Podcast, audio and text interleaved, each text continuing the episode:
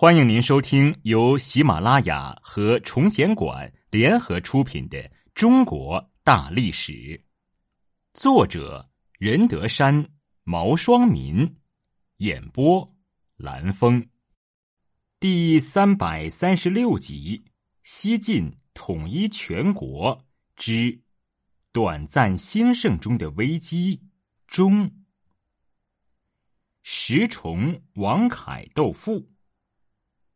大臣们见司马炎变得昏庸荒淫，便找机会劝谏。一次，司马炎和众人去洛阳郊外祭祀，回来后，司马炎得意的问司隶校尉，当时京城地区的监察官刘毅：“你说我能与汉朝的哪个皇帝相比？”司马炎觉得刘毅肯定会回答汉高祖刘邦、武帝刘彻以及光武帝刘秀之类有名的皇帝。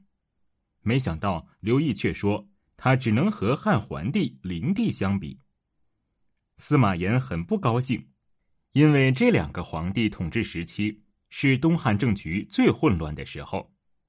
司马炎不甘心的问道：“我怎么会和他们一样呢？”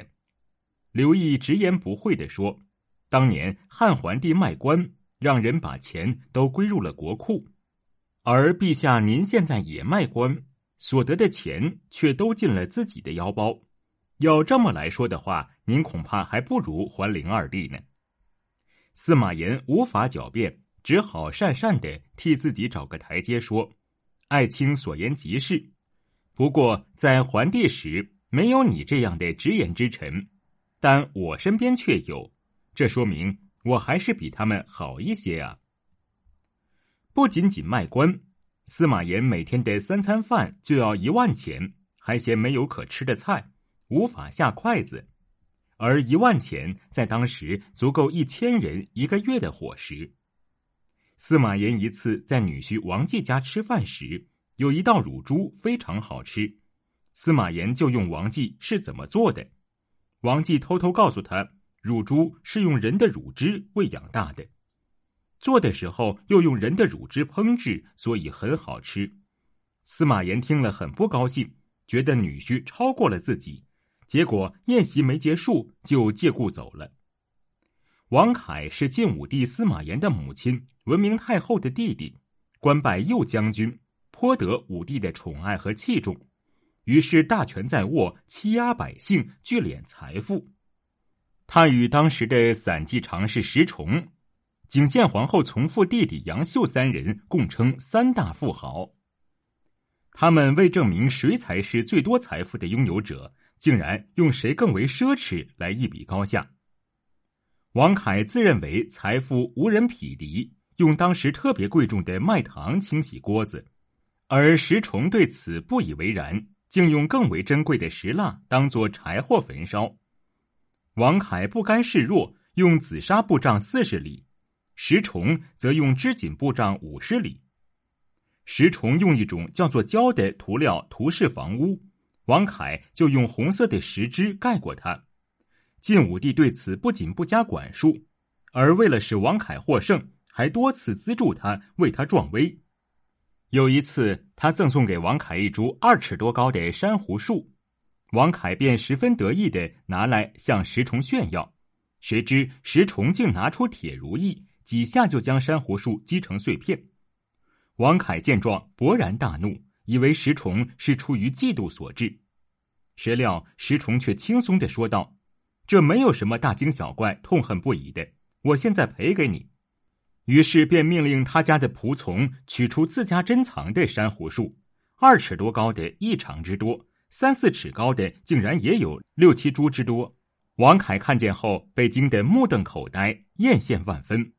后来两人斗得离了谱，石崇开始造假来骗王恺。他的牛车跑得快如飞鸟，原来他故意把车辕弄歪，让牛卡得疼痛难忍，就跑得快了。造假的目的只是为了占点上风，可见当时这些富豪的生活是何等的奢侈无聊。后来王恺知道了石崇的把戏，便如法炮制，牛车竟跑得比石崇的还快。石崇知道后，竟然残忍的将泄密的人杀死了。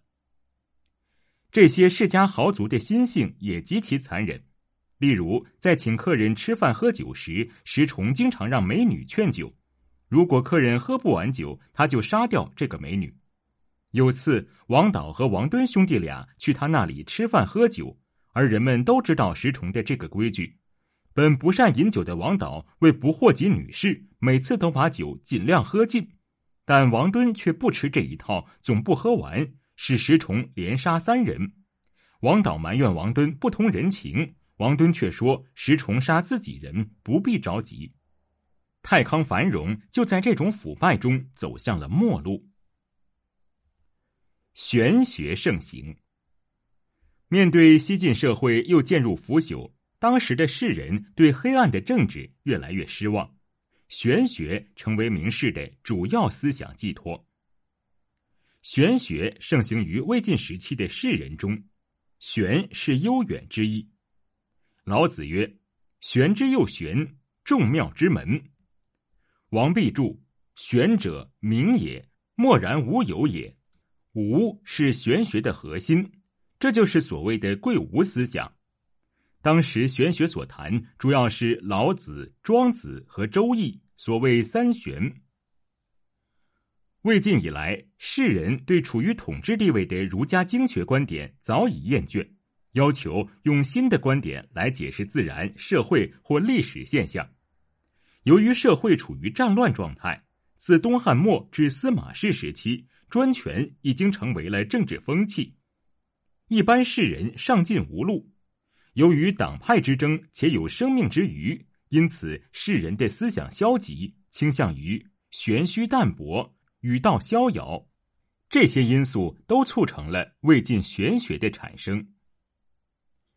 清谈玄学之风始于曹魏正史时期（二四零年至二四九年），初期代表人物是何晏和王弼。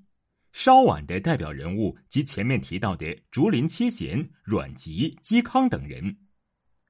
阮籍、嵇康由于反对司马氏专权，经常遭受迫害，于是，在思想和生活方面采取了崇尚自然、反对明教、放荡不羁、持久任性的态度；在政治上崇尚无为，主张国君要无为而治，甚至主张无君无臣。阮籍说。